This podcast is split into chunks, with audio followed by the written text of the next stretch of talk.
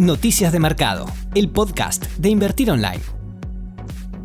Hola, ¿qué tal? Bienvenidos a todos. Hoy como siempre traemos toda la información relevante para entender lo que sucede en los mercados.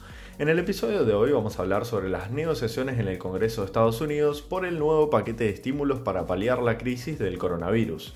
Además traemos una serie de noticias que afectan a Google, Twitter y Boeing. También te contamos la presentación de balances destacada del día y a quienes estar atento al cierre del mercado. En el plano local, algunas empresas con sede ARS anunciaron el pago de dividendos, así que atención inversores. También, por supuesto, el tema del día es el acuerdo de reestructuración de la deuda emitida bajo legislación extranjera, sumado al tratamiento en diputados del canje de títulos bajo ley local, y buenas noticias para el sector de la construcción con la vuelta del plan Procrear. Senadores de Estados Unidos volvieron a juntarse hoy para continuar debatiendo el nuevo paquete de estímulos para paliar los efectos de la pandemia en el país. Acorde al líder del Partido Demócrata, Chuck Schumer, están avanzando en las discusiones, aunque aún quedan puntos serios por resolver. La Unión Europea abrió una investigación sobre el acuerdo de Google para comprar la empresa de tecnología vestible Fitbit por 2.100 millones de dólares. La decisión de la Comisión Europea se produce a pesar del compromiso de Google, la unidad central de Alphabet, del mes pasado, de no usar los datos de actividad física de los usuarios para fines publicitarios, en un intento por disminuir la preocupación sobre prácticas monopólicas. El regulador de competencia dijo que el acuerdo extendería aún más la influencia de Google en el mercado de publicidad virtual y que la promesa de la compañía sobre el uso de los datos de los usuarios no era suficiente para aplacar esta inquietud. En otras novedades, Twitter operó levemente a la baja hoy luego de confirmar que la Comisión Federal de Comercio de Estados Unidos la investiga por el uso de datos para personalizar la publicidad. Acorde a la compañía, estos cargos podrían acarrearle multas de entre 150 y 250 millones de dólares. En tercer lugar, la Administración Federal de Aviación de Estados Unidos informó una serie de cambios en el diseño de los aviones 737 MAX de Boeing para que vuelvan a volar. Debe instalar un nuevo software a bordo y completo y que los pilotos sean entrenados con él y además debe cambiar el cableado de los estabilizadores horizontales del avión. En cuanto a los balances del segundo trimestre publicados hoy, el único para destacar es el de Cinemark. Las salas de cine de la empresa permanecen cerradas desde el 18 de marzo y aunque en junio abrió las puertas de cinco teatros, por supuesto que esto no alcanzó para revertir la crisis que atraviesa la industria en general.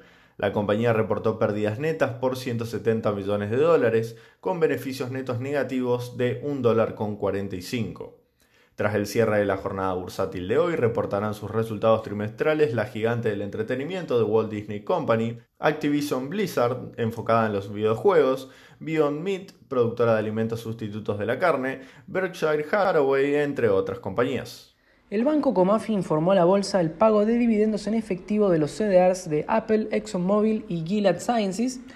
Para el caso de Apple, se pagará un importe neto aproximado de 5 centavos de dólar por CDR el próximo 13 de agosto para los inversores que tengan posición al 10 de agosto. Para los inversores de ExxonMobil se abonarán casi 11 centavos de dólar por CDR el próximo 10 de septiembre para aquellos que tengan posición al 10 de septiembre del 2020 y por último, en el caso de Gilead, se, pagarán aproximadamente 10 centavos de dólar por CDR el próximo 29 de septiembre para los inversores que tengan posición al 15 de septiembre de este año.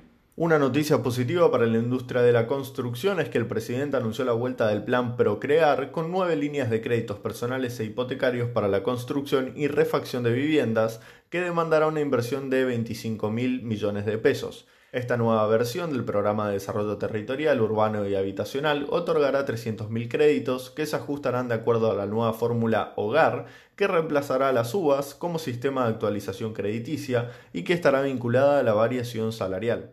Según detallaron desde el Ministerio de Hábitat, se construirán 44.000 nuevas viviendas y serán adjudicados 10.000 nuevos lotes con servicios en todo el país.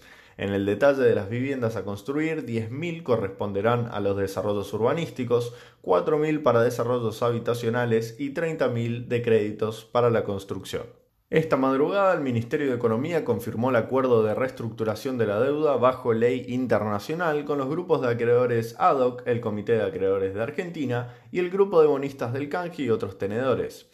Toda la tarde de ayer, el Ministerio de Economía, los bancos asesores y los líderes de los bonistas estuvieron en contacto para pulir los detalles del acuerdo.